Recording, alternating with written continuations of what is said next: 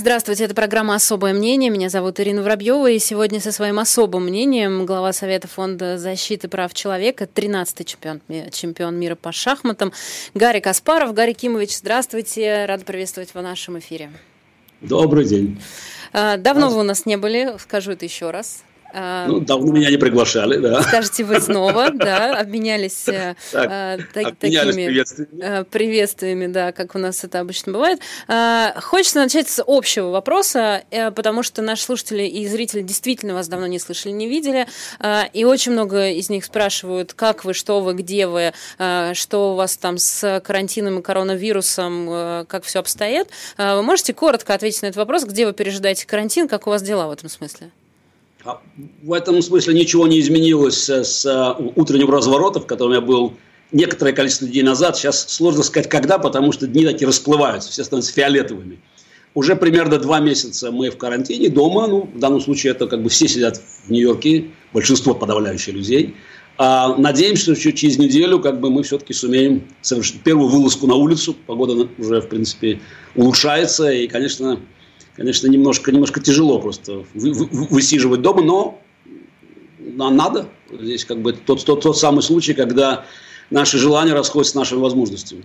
А вы говорите, вот, что через неделю попробуйте. Это с чем связано? Просто с тем, что вы устали сидеть дома, или вы наблюдаете за цифрами и вот из этого, исходя, принимаете решение? Или, может быть, власти скажут, что уже можно?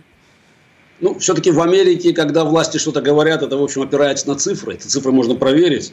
Вот я смотрю сейчас на цифры. В целом в Америке они, они стабилизировались, а в Нью-Йорке стали уже приемлемыми. То есть, когда, когда как бы коэффициент новых случаев там меньше единицы, меньше 1% в день, а в Нью-Йорке он находится на уровне там 0,5-0,6, вот, то это означает, что, в общем, эпидемия идет на убыль. Не означает, что она ушла, как бы, но, тем не менее, ситуация все-таки относительно стабилизировалась. И, в общем, ну, наверное, уже можно, можно позволить себе такой риск – Хотя понятно, что это может случиться где угодно и когда угодно. А в одном из э, ваших интервью вы сказали, что американской статистике вы можете доверять, в отличие от российской статистики. Почему американской можно доверять, а российской не очень? Ну, можно доверять американской, можно доверять английской, можно доверять французской, можно доверять немецкой. Я подозреваю, что можно доверять даже бразильской статистике. А, а нельзя доверять российской. По одной простой причине, что в недемократических государствах статистика находится под контролем, под контролем власть имущих. Кстати, нельзя доверять китайской статистике, безусловно, по той, по той же самой причине. Там, где статистика является способом поддержания политического реноме власть имущих, а, понятно, что есть прямая заинтересованность в том, чтобы эти цифры а, не, а, не зашкаливали, не выходили на какой-то критический уровень.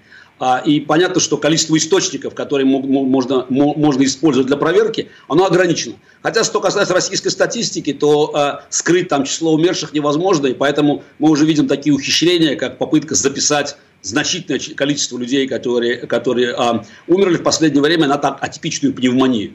Даже если вот верить... Наверное, в небольничную пневмонию. Не в небольничную да, пневмонию. Да, да, да небольничная пневмония. Значит, если даже вот следовать официальным заявлениям, скажем, там из Дагестана или Петербурга, там главы этих образований, вот, а, то а, а, речь идет о том, что вот эта внебольничная пневмония, вот эти цифры в 10 раз превосходят цифры умерших от коронавируса.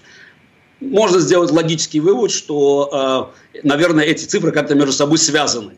И понятно, что власти всячески пытаются принизить цифры по, по эпидемии коронавируса, а, и, скорее всего, существуют определенные установки, которые не позволяют а, главам регионов давать объективную информацию. Плюс в России есть, наверное, не меньше 10 регионов, где статистика нулевая просто. Вот просто нет случаев. Вот. Э, Смертность Причем, вы имеете в виду?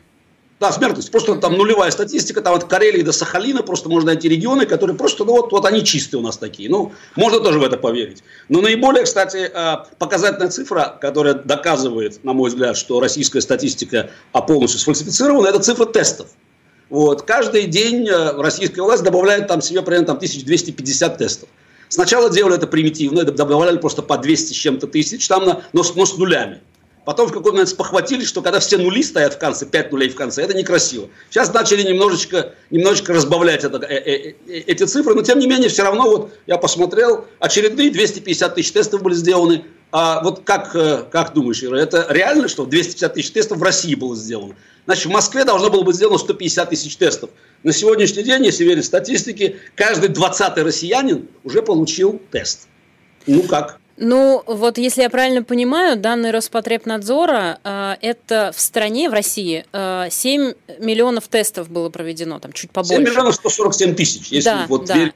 Э, соответственно, э, если верить все тем же чиновникам, вот главному санитарному врачу Анне Поповой, она сказала, что количество положительных тестов э, составляет примерно 10-12% от числа всех проводимых тестов. Получается, что у нас должно быть 700 тысяч зараженных как-то... Ну, заметь, опять, опять, опять цифры не бьются. Опять получается разногласие, потому что цифры во многом выдуваются из воздуха, но какие-то реальные цифры все-таки выползают. Но все-таки мне трудно поверить, что э, э, на 1 миллион у нас 49, человек, э, 49 э, тысяч тестов проведено. То есть эта цифра одна из самых высоких в мире на сегодняшний день. Мы уже там почти всех обогнали. Там, а, там просто там впереди нас, по-моему, там только там Италия, что ли, там у нее примерно там примерно столько же.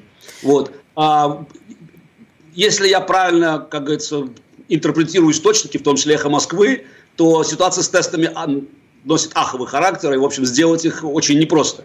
При этом, скорее всего, если даже количество тестов как бы больше, чем мы предполагаем, большинство этих тестов делают, наверное, чиновники. Потому что я не сомневаюсь, что чиновники проходят тесты каждый день. Особенно те, кто работает в правительстве. Вот. А, да я думаю, и на, и на региональном уровне. Поэтому, скорее всего, любая цифра, которая маломальски объективная, она, наверное, включает в себя львиную долю тестов, которые проводят, проводят чиновники для себя. А, потому что большое начальство боится быть зараженным, и, соответственно, я полагаю, всех просто принудительно каждый день, каждый день подвергают тестированию. А зачем, вот объясните, вы говорите, что, а, скорее всего, занижают. Зачем власти занижать данные, если проще, наоборот, а, завышать их, пугать население, чтобы оно продолжало сидеть дома и не требовало снятия всех карантинных мер?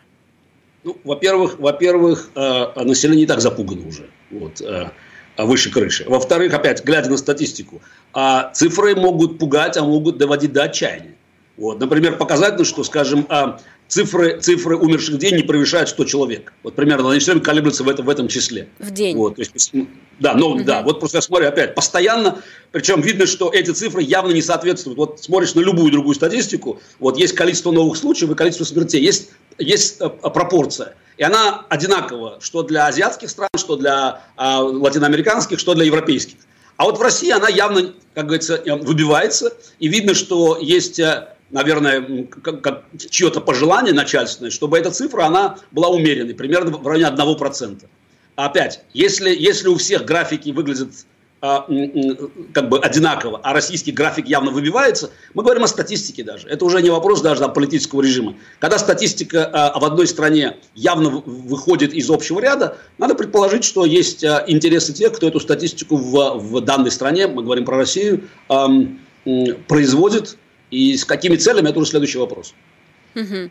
Давайте сейчас ненадолго отвлечемся от э, всемирной э, истории с коронавирусом и поговорим о взаимоотношениях стран. Тут э, просто еще и просят э, э, уже наконец-то поговорить не про коронавирус. Давайте поговорим про ЮКОС, э, потому что очень много да. разных историй связано с э, и арестом в Голландии брендов российской водки из-за этого, и э, всех этих разборок по следам решений судов, апелляционный суд Гааги, да, и, и так далее. Вот э, здесь в разборках между, я бы так сказала, между Россией и ЮКОСом, наверное, да? Можно же так сказать? Можно же так назвать? Нет, а, нельзя. А как это можно я, назвать? Это, это разборка между Путиным и Сечиным и, и владельцами ЮКОСа к интересам России никакого отношения не имеет, потому что собственность, которая была украдена у ЮКОСа, перешла не, не к России, не, не, не стала общенародной, а стала сеченской. Поэтому это разборка путинского клана с владельцами ЮКОСа. Хорошо, а как вы думаете? К сожалению, к сожалению, на сегодняшний день а Путин, Путин, Сечин и, и же с ними, они представляют Россию, поэтому если придется платить, то придется платить всем нам, как говорится, а не тем, кто ЮКОС украл и продолжает, как говорится, на, на, на этом добре наживаться. То есть получается, как что... знаем, как мы знаем, очень неэффективно при этом. Мы знаем, в общем-то, как говорится, если глядя, глядя на цифры э, Роснефти э, и опять сравнивая их с мировыми, в общем, э, можно поставить под сомнение эффективный менеджмент Роснефти. То есть получается, что Путин с Сечиным защищают наши деньги, чтобы мы не выплатили акционерам ЮКОСа миллиарды долларов. Значит так, ну тут опять э, вот важная фраза «наши деньги». А, судя по тому, как ведет себя Путин в последнее время, он рассматривает вот эти наши деньги как свои деньги. Потому что если бы это были бы наши деньги, то их надо было бы все-таки раздать людям, которым сейчас плохо. Если мы их столько лет копили, там 560 миллиардов валютных запасов, то надо хоть как-то было помочь людям. Но, судя по всему, эти деньги рассматриваются как, а, как а, потенциальная компенсация тем, тем а, членам путинского кооператива или даже вот той, сегодняшней российской элиты, а, лояльным Путину, которые, которые страдают э, кто от санкций, кто от коронавируса, кто и от того и другого. И в данном случае, как говорится, они продолжают рассматривать вот эти деньги как свои. И это не вопрос того, что они боятся, что российский бюджет пострадает. Они просто рассматривают российский бюджет как собственную кормушку. И чем, как вы думаете, все закончится? Потому что в данном случае противник серьезный, вообще, надо сказать. И санкции, ну, в смысле, действия, которые производят, в том числе там Верховный суд Нидерландов, там, да, и э, Гаагский арест, они довольно серьезные такие противники, скажем так. Чем все это закончится, как думаете? Ну, проти- противник – это международное законодательство. Другое дело, что подобных случаев, насколько мне известно, в таком объеме никогда еще не было. Поэтому трудно сказать, чем завершится вся эта история, а, если допустить, что вот эта российская власть, она будет а, находиться, находиться в Кремле, его окрестностях бесконечно долго. Сейчас все перешло в Верховный суд Нидерландов. Если опять верить статистике и как бы истории голландского, голландского судопроизводства, вероятность того, что Верховный суд пересмотрит решение апелляционного комитета, минимальна. Тем не менее, она существует. И это и это все равно затянет дело еще на год, на полтора, потому что ну, суды вообще быстро не бывают, особенно сейчас во время коронавируса. Э, ну а дальше, если это решение остается в силе, а дальше вопрос, а как эту компенсацию с Россией получить. Ясно, что а, Россия будет игнорировать решение суда, что будет довольно странно выглядеть с точки зрения нормального человека, живущего в, там, в цивилизованном мире. Если вы идете в суд, значит, вы признаете юрисдикцию суда и, соответственно, вы готовы принять его решение. Ну, так, вот такая логика. Но понятно, что такая логика с Путиным не действует. То есть, как бы, российская власть сегодняшняя, она считает, что надо использовать все закорючки, зацепки, которые предоставляются в свободном мире. Вот. А если решение и конечный результат итоговых их не устраивают, они просто это игнорируют. Это, мне кажется, будет довольно серьезным как бы, уроком многим тем на Западе, кто еще продолжает верить в то, что с нынешней российской властью можно о чем-то договариваться. И интересно посмотреть, как западные правительства будут реагировать на совершенно законные запросы а, владельцев, бывших владельцев ЮКОСа на а, э, конфискацию российского имущества. Потому что 50 с лишним миллиардов долларов – это такая сумма, что там попадет под потенциальный арест практически все, что находится там по, по всему мировому периметру. Но а, я пока не уверен, что а, западные правительства готовы будут пойти на такие кардинальные меры. Было бы очень хорошо, если бы они показали такую готовность, и сейчас бы протелеграфировали бы там Путину, а, там, и Сечину, что а, в случае завершения процесса им придется платить или собственность будет реально конфисковываться. Но пока, я говорю, пока таких случаев в истории не было, и масштаб а, этих потенциальных арестов, он так, так велик, и так связан будет со всеми международными отношениями и с, вообще с мировой экономикой, что трудно сказать, э, э, хватит ли политической воли у э, западных стран, у руководства западных стран для того, чтобы исполнить решение своих же судов.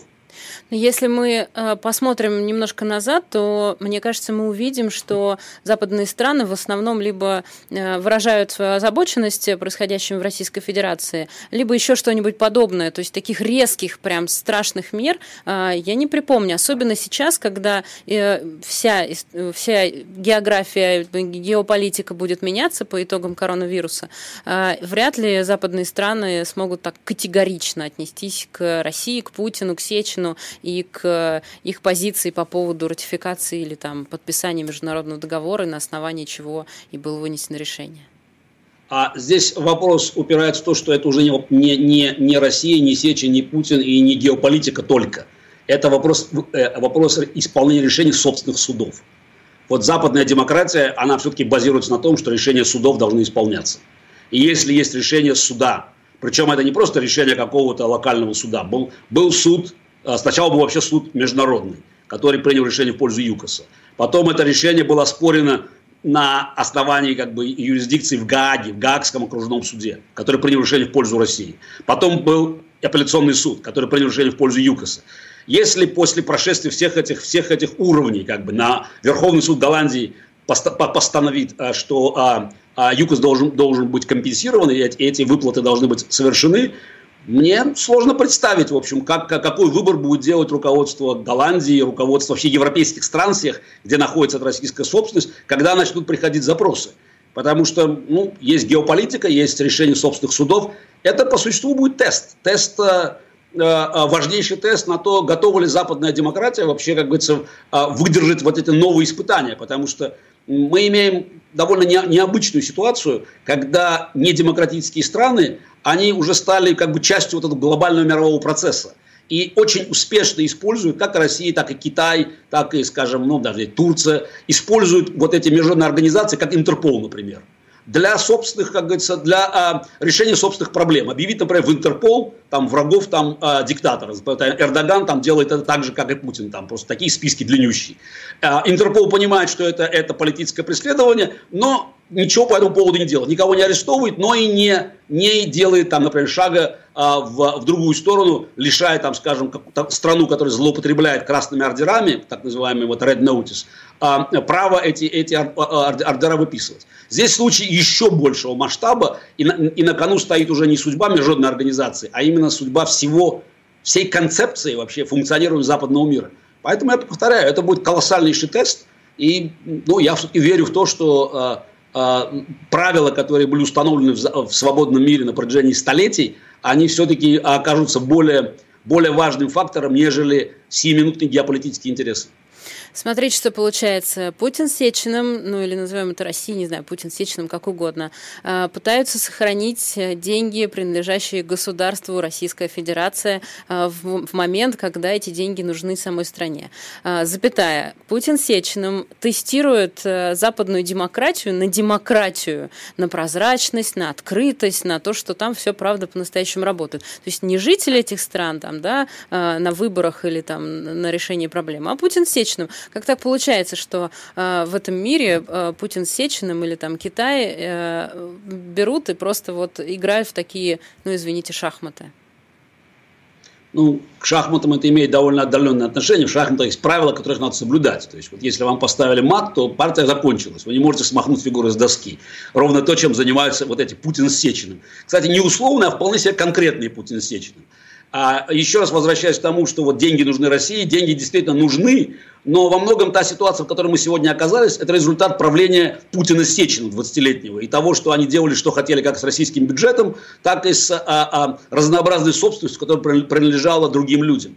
А, другое дело, что мир за последние 20 лет, в общем, изменился, наверное, не в лучшую сторону, и поэтому, скорее всего, коронавирус, вот вся эта, вся эта пандемия, заставят а, а, многих начать пересматривать вообще вот это, эту систему международных отношений. Потому что, скажем, аргументы тех, кто говорит о том, что вот международное сотрудничество необходимо, мы должны все взаимодействовать, не обращая внимания на, на то, насколько демократические правительства в разных странах, что, что они делают внутри, это нас не касается. Вот не касалось то, что происходит внутри Китая. Вот получили вот это вот. И мне кажется, этот урок на самом деле, он, он а, не пройдет бесследно, его выучат. А, и я думаю, что вот, а, вот те вызовы, которые уже много лет Путин и Сечин, ну в данном случае мы говорим, что это Путин, уберем пока Сечина, как говорится, выведем его за скобки. А, а, те вот вызовы, которые Путин постоянно ставит перед западным миром, перед свободным миром, мне кажется, что, в общем, на них придется отвечать. И, конечно, во многом это будет зависеть еще от того, что случится в Америке через полгода, и, соответственно, итог американских выборов тоже может оказать важнейшее, важнейшее влияние на то, как закончится и судьба денег вот вокруг ЮКОСа этого дела, да и многих других вызовов, которые, которые Путин разбросал по всему миру. А, к американским выборам мы обязательно еще вернемся. Я бы хотела про Китай немного спросить. А как бы нас спасло от коронавируса, если бы мировое сообщество вмешивалось было в дела Китая? Каким образом это повлияло бы на то, что э, летучая мышь оказалась, э, там, не знаю, вирус перескочил с животного на человека? Ну, во-первых, непонятно, как он перескочил. Скорее всего, все это произошло в лаборатории в Ухане, но это опять отдельная история. На эту тему есть очень много материалов на сегодняшний день. А главное, мы знаем одно, что а, на первом этапе развития эпидемии в Китае китайские власти лгали всему миру. И международная организация, которая ответственна за, за наше здоровье, вот Всемирная организация здравоохранения ВОЗ, она подыгрывала Китаю. И 24 января, например, тот же ВОЗ рекомендовал не ограничивать международное сообщение самолетное, то есть, в принципе, не вводить никаких, никаких ограничений. Напомню, что 23-го Китай уже, уже, уже закрыл, закрыл Ухань, но до 23 января, как минимум месяц, происходили события в самом Ухане, и Китай откровенно лгал а, скрывая эту информацию. Если бы Ухань был закрыт раньше, если бы мы имели всю информацию о начале эпидемии, а скорее всего это ноябрь месяц, скорее всего, по, по, по всем данным сегодня, мы говорим про ноябрь, и, конечно, я повторяю, не про никакой рынок, а про именно лабораторию. Если бы эта информация была бы известна, то вирус бы не вышел за пределы Ухани. А, и это опять а, приводит нас к логичному вопросу. А, какую цену мы платим за это международное сотрудничество, игнорируя тот факт, что ряд этих игроков, Россия, Китай, там и дальше можно продолжать по списку, используют все это как улицу с односторонним движением. То есть все преимущества, предоставляемые вот этим международным сотрудничеством, они, они, они получают. А когда речь доходит до ответственности глав этих государств в о том, чтобы поддерживать нормальный международный климат, они я говорю климат геополитический, естественно, в данном случае, они исходят только из собственных интересов. Ну вот сегодня стало известно, что Россия выступит против э, проведения расследования в отношении Китая и ВОЗ из-за пандемии коронавируса. Вот это расследование, которое инициировала Австралия и десятки других стран, э, да, поддержали это. Почему Совет Федерации, э, ну точнее Россия в лице Совета Федерации не хочет этого расследования? Мы что, не хотим знать, как все было? Так а, вот, вот ровно, ровно про это мы с тобой говорим. А, это интересы конкретной правящей верхушки, которые входят в противоречие с интересами как граждан России рядовых, так и всего остального мира. Это геополитика, которая, которая в данном случае перебивает все остальное, включая, между прочим, и науку. А, скорее всего, все понимают, каким выводом это расследование придет. И это расследование, естественно, а, а, сделает Китай крайним. Если как бы там мне даже не было никакого злого умысла, скорее всего его не было, то в сокрытии информации, которая привела к, а, а, к глобальной пандемии. А, соответственно, от, а, такая ответственность, она может привести к, к материальным издержкам, потому что уже много исков готово. Скажем, по крайней мере, один американский штат, Миссури, уже готовит э, масштабный иск китайскому правительству. Представь себе, что случится, если, если а, международное расследование подтвердит то, что Китай как, как минимум скрывал необходимую информацию и не проинформировал мировое сообщество о том, что может случиться. А, ну это, это, это масштаб, который может перебить, кстати, дело ЮКОСа. Потенциальные издержки, потенциальные издержки в мировой экономике, конечно, никакие не 50 миллиардов, мы говорим про триллионы долларов. А, и ясно, что в этих условиях Россия выступает на стороне Китая. Недемократические режимы объединяются, потому что они никоим образом не хотят нести ответственность за свои действия. Если сегодня объявят Китай виноватым за то, что он там скрыл информацию, которая привела к мировой пандемии, завтра, глядишь, там и расследование какой-нибудь по России начнут проводить. То есть в данном случае это просто э, э, такая демонстрация такой солидарности. С одной стороны, демократических стран, Австралии, там, Европе, европейские страны, с другой стороны, страны а, авторитарные, тоталитарные, и их клиентура по всему миру, которая, в общем, просто следует в их фарватере. Смотрите, как коронавирус снова расколол мир, это называется. Мы продолжим буквально через несколько минут. Вынуждены сейчас прерваться на краткие новости и небольшую рекламу. Напомню, что в программе «Особое мнение» сегодня глава Совета Фонда защиты прав человека, 13-й чемпион мира по шахматам Гарри Каспаров. Никуда не уходите, мы скоро вернемся. Гарри Кимович, у нас э, в эфире перерыв, но в Ютубе мы продолжаем э, вещать. Э, давайте немножко для Ютуба а, поговорим. Кстати, вот, да. вот, вот ты сказал последнюю фразу «снова расколол мир». Да. Коронавирус не раскалывал мир, он просто показал, что он расколот. Коронавирус э, в данном случае просто вскрыл те проблемы, которые были, но мы их пытались игнорировать. А почему у нас не получилось, знаете, как в кино, когда происходит глобальная катастрофа, и люди объединяются между собой, и все на борьбу с э, вот этим, с этой катастрофой встают? Почему не получилось? Потому что, потому что это кино, а мы живем в реальной жизни. Потому что все-таки в кино, если там брать даже вот фильм «Эпидемия», э, вирус приходит сам по себе, то есть как бы он вот откуда-то вылез там из джунглей. А здесь мы понимаем, что как бы есть, есть э, э, проблемы, связанные с тем, как, как, э, как этот вирус появился, во-первых. Ну а главное, как на первом этапе, когда эпидемию можно было остановить, вели себя а, отдельные страны и, а, и международные организации. Ну, в данном случае мы говорим, конечно, про Китай. Но, повторяю, эта ответственность выходит за пределы Китая. И вот я полагаю, то, что пугает там и Путина, пугает и всех других авторитарных лидеров в мире, а, что а, можно нести ответственность за свои действия, которые приводят к, к, к мировым проблемам.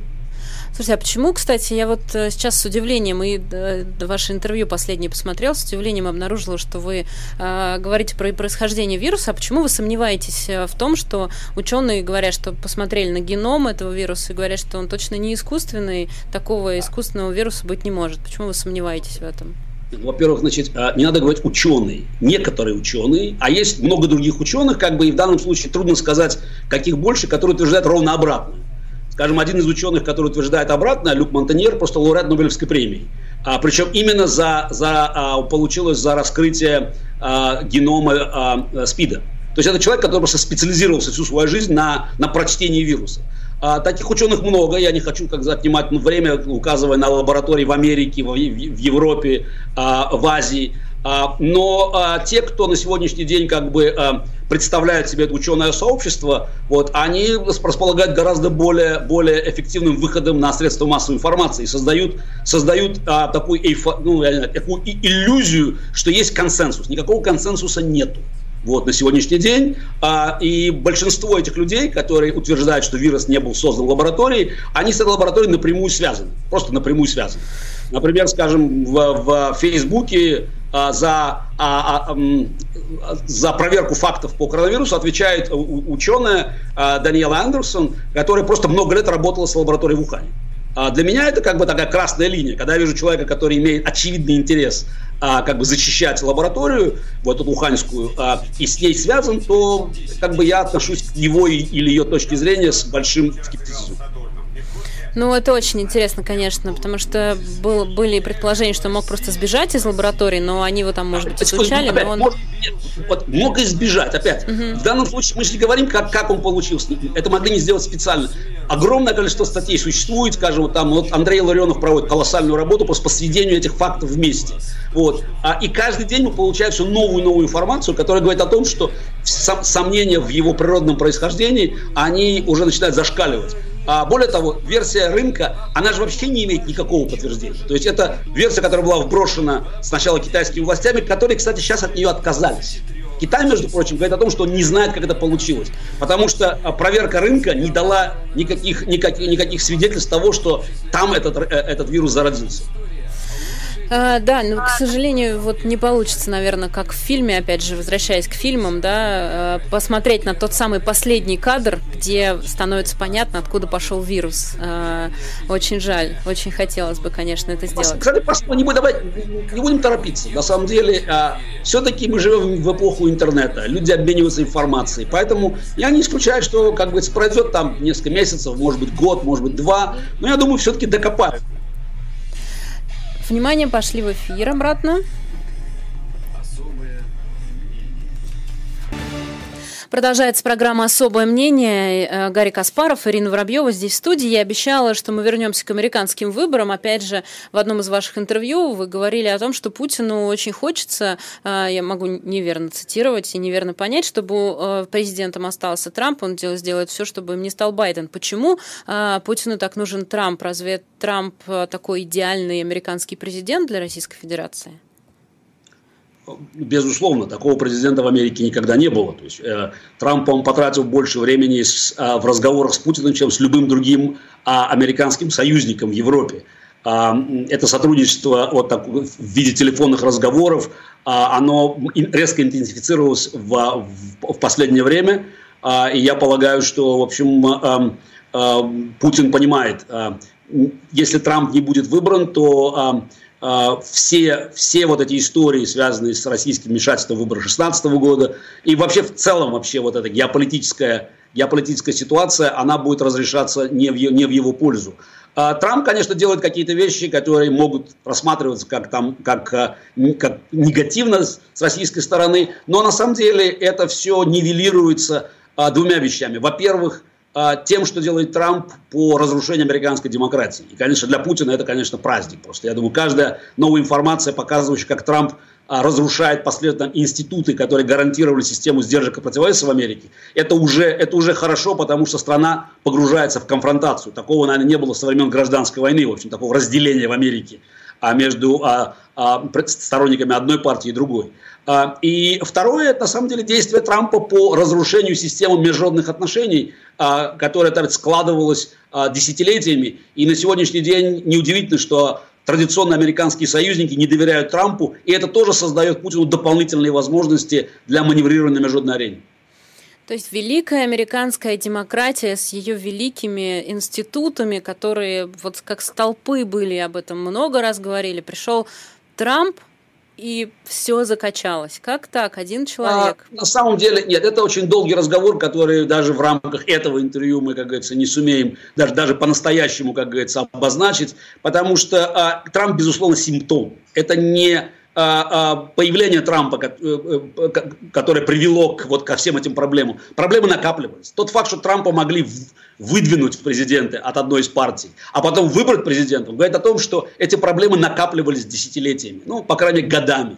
И э, здесь можно говорить и о концентрации э, излишней власти в руках президентов, то есть перекос в сторону исполнительной власти. Здесь можно и говорить о том, что после окончания холодной войны Америка потеряла ну, как бы путеводную нить, то есть не было концепции стратегической. То есть во многом как бы а, те, те а, а, установки, которые позволяли американскому обществу сохранять ди, ди, динамизм, как внутренний, так и внешний, они были как бы отодвинуты на второй план во имя там благополучия во многом мифического вот этого международного сотрудничества, которое тоже, в общем, а, а, на поверку оказывалось, в общем, односторонним. То есть в целом мы можем говорить о многом. И о перекосах в американской экономике, и доминировании вот этого э, и биржи, то есть э, против ре, реальных экономических а, а, дел. То есть а, это длинный разговор. Просто Трамп – это демонстрация того, что может случиться. Даже с демократией такого уровня, с, таким, с таким, такой многоуровневой защитой.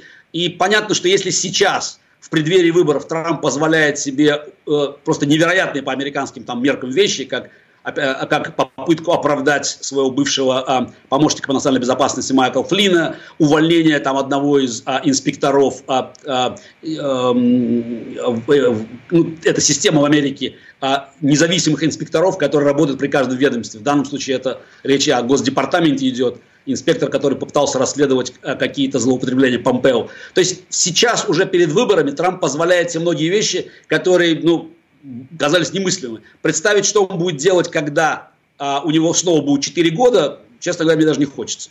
А чем Байден лучше? Вот почему Байден э, лучше Трампа в данном случае? Байден... Для американской демократии, разумеется, не для России.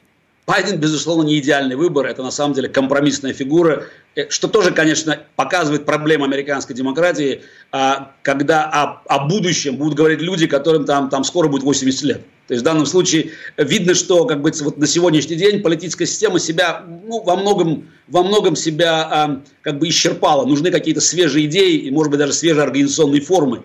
Но Байден, безусловно, будет а, возвращать а, вот те элементы американской демократии, которые необходимы. Это не решение проблем, а это просто остановить вот тот беспредел, который при Трампе может, при втором сроке Трампа, может просто принять а, просто уже такой неостановимый характер.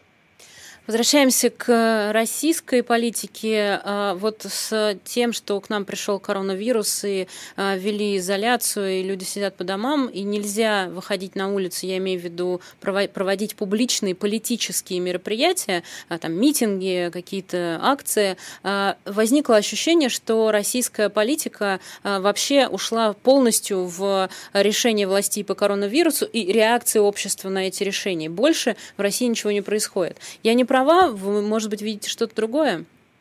А, ну, дважды употребил слово российская политика. Мне, мне как бы захотелось немножко... Гарри Кимович. Да. А, политика, в общем, это, это а, некоторая, некоторая а, а, а, я бы хотел сказать игра слова, но а, а, это противостояние разного рода сил, отражающих настроение в обществе, и это игра, в которой нет, как бы, результат неизвестен сразу. А, поэтому мы говорим в Америке, Байден или Трамп, там, мы можем говорить про другие страны, там тоже проходят выборы, борьба политическая. А в России мы же понимаем, что а, вся политика – это когда Путин проведет свой парад и когда он э, проведет, на какой день будет назначено обнуление. Вот, вот, ну, назвать это политикой можно с очень большой натяжкой, в принципе. Так или иначе, как говорится, Россия, права российских граждан, э, закрепленных вроде бы в Конституции, они давно уже нарушались, и на сегодняшний день никто на это особенного внимания не обращает. То есть власть уже давно-давно э, перестала реагировать на, на э, э, законные требования там, соблюдать э, права граждан. Поэтому коронавирус, ну, просто помог э, еще раз высветить вот те проблемы, которые уже накопились. А, то есть власть может делать практически все, что угодно, там, цифровать людей, там, запрещать выходить. И пока люди не сочтут, пока граждане не сочтут, что вообще такая власть им не нужна, я подозреваю, что ничего, ничего не, не произойдет. И в этом плане, как говорится, вот, а, только выход граждан, решительный выход граждан на улицу может вернуть а, политику в российскую жизнь. Но все то, что сейчас вы говорите про российскую политику, а, было и 10 лет назад, и раньше. Разве как-то это отличается? Ну вот тогда вы тоже боролись. Отличается, от, извини меня, отличается сильно. Скажем, там на первых маршах несогласных, когда там нас там арестовывали, давали 5 суток ареста, 10 суток ареста. Сейчас дают 5 или 10 лет. Вот как вот, вот, вот эта разница. После Причем даже не за выход дела, да. а за, а за какой-нибудь там просто пост в интернете. Вот это и есть на самом деле различие что если, если еще в а, там, 15 лет назад, даже там 10 лет назад российская власть на кого-то оглядывалась, какие-то там нормы приличия были, сейчас их просто не осталось, сейчас готовы делать все, что угодно. А, и я полагаю, что если придется применять там уже кра- крайние меры, они это тоже будут делать. И не случайно сегодня а, российские а, все вот эти силовые структуры получили право просто а, вмешиваться в личную жизнь граждан и в том числе и стрелять по ним. А раньше этого не было. Все-таки если посмотреть на изменения российского законодательства, то оно становится все более и более драконовским, и силовые структуры получают все больше и больше права. А что касается вот такой чистой политики, ну так сегодня выборы уже просто перешли в виртуальную сферу. То есть на самом деле уже власть даже не собирается а, а, а, работать с традиционным механизмом фальсификации, а просто готова а, а, а, все проблемы решить вот в этом в виртуальном пространстве, там, где проверить вообще ничего невозможно. Но это вы имеете в виду решение о том, что мы а, сможем голосовать по почте и как там и электронно, да? А... Ну, в данном случае это не мы сможем, это просто это, это то, то, что мы, мы будем делать а, а, по, по, по желанию власти, потому что вот эта, эта вот ситуация, она, мне кажется, решает такой длинный спор между сторонниками бойкотов, вот, к которым я принадлежал, и теми, кто говорил, что нет, надо все-таки участвовать в выборах, потому что это всегда возможность как-то поймать власть за руку. Ну вот, э, вот э, как бы финальный аккорд в этой истории. А поймать за руку никого не удастся, потому что все будет виртуальным, и цифры будут ровно те, которые власти нужны. А, поэтому мы подошли к, ситуации, к, к той, как говорится, критической точке, когда а, у власти есть все полномочия, а, силовые структуры обладают возможностями, неограниченными возможностями пресекать любые, любые выступления граждан, мирные выступления. Вот, это мы уже видели, скажем, по той же Ингушетии, вот, а, а, с самыми жесткими мерами. А вот сам механизм выборов, он полностью уже, как говорится, стал виртуальным и находится в руках тех, кто нажимает все необходимые кнопки. Ну вот смотрите, у нас же было в прошлом году были выборы в Мосгордуму, которые стали скандальными, привели к большим уличным протестам и в том числе привели к тому, что в Мосгордуме оказалось несколько э, по-настоящему избранных э, депутатов, там независимых, условно говоря, или там от демократических партий. Все-таки что-то же происходит, как-то же получается а, так, бороться. Я хотел бы понять, это как-то как-то остановил Собянина по, по введению всех мер чрезвычайных в Москве или нет? Ну да, просто были протесты. Кстати, протесты были вообще против несправедливой системы выборов. А в итоге эти протесты благополучно были слиты в, в историю Мосгордумы, и власть отделалась там тремя-четырьмя мандатами. И что? Как это повлияло на ситуацию в Москве? Как это может ограничить Собянинский беспредел? Собянин стал меньше воровать? Эти депутаты сумели остановить собянинские аферы, скажем, по э, э, покупке компании по производству масок и перчаток и потом перепродаже их? Нет. Ничего не происходит. Власть очень четко дозирует вот ту необходимую, как бы разрешенную оппозиционную активность, которая позволяет сбивать волну протеста, если она становится очень, э, становится уже критической. Ну, чего вы сразу про маски-то? У вас есть какие-то данные, что московская власть ворует на масках, разве? Нет, просто как, я, я читаю ту же информацию, которая выходит на «Эхо Москвы», что на, на, на деньги москвичей, эти деньги э, московского бюджета была куплена компания, которая производит, потом, их, э, потом эти маски продаются там в метро там, с большими наценками. Я подозреваю опять, зная, как работает российская система власти, что есть люди в середине этой цепочки, которые на этом наживаются. Мне так кажется просто, потому что так всегда было. Вот. И э, это в этом нет ничего удивительного, потому что любой кризис – это возможность для чиновника еще раз распилить э, средства, которые, которые на этот кризис выделяются. Если мы говорим про э, российских политиков, тут э, очень много было просьб э, попросить вас э, высказать ваши отношения относительно Алексея Навального и его вот этой программы «Пять шагов» да, по выплатам, которую он предлагал сделать и по которой он собрал там больше 100 тысяч подписей, если я правильно помню. Как вы относитесь к предложениям Навального и как думаете, почему они там, не реализованы властью? Ну, не реализован, мы об этом уже говорили в начале нашего разговора, ровно потому, что власть не считается обязанным делиться вот этими деньгами с рядовыми гражданами. Навальный это знает так же хорошо, как я, и как ты, и как все остальные. А,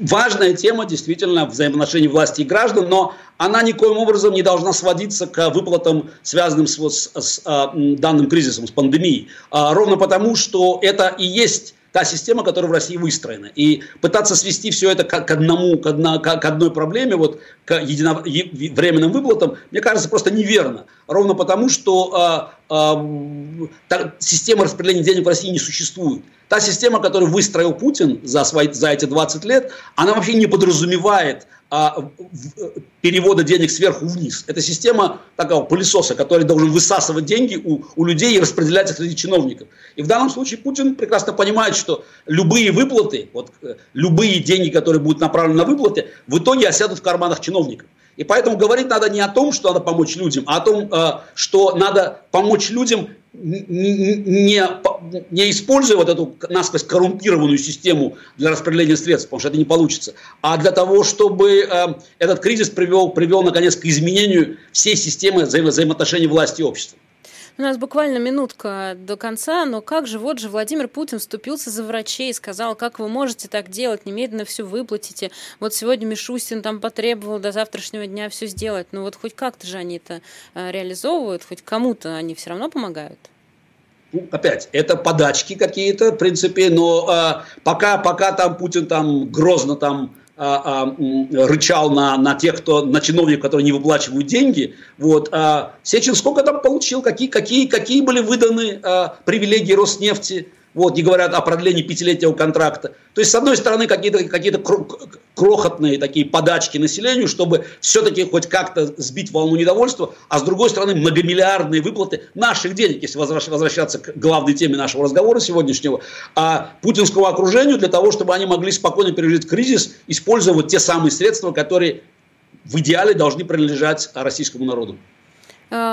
Подождите, в путинское окружение вы имеете в виду, что деньги в основном будут вкладываться в а, такие, а, не знаю, городообразующие предприятия, в производство, или я неправильно вас поняла? Нет, я немножко не понял. Городообразующие я не знаю, это как Ой, бы это отдельная да, ну, тема. В смысле, да. Нет, я знаю, что был список, например, э, сделан российским правительством вот этих а, предприятий, как бы системных, системообразующих предприятий. Совершенно очевидно, что все эти списки составляются, исходя из интересов конкретных олигархов, людей, которые связаны там, с, с, с путинским режимом напрямую. Вот. И Роснефть просто наиболее очевидная как, демонстрация того, как, как власть собирается реагировать на кризис и кто является, а, а, кто является главным получателем любых выгод материальных в первую очередь от нынешней власти в результате этого кризиса.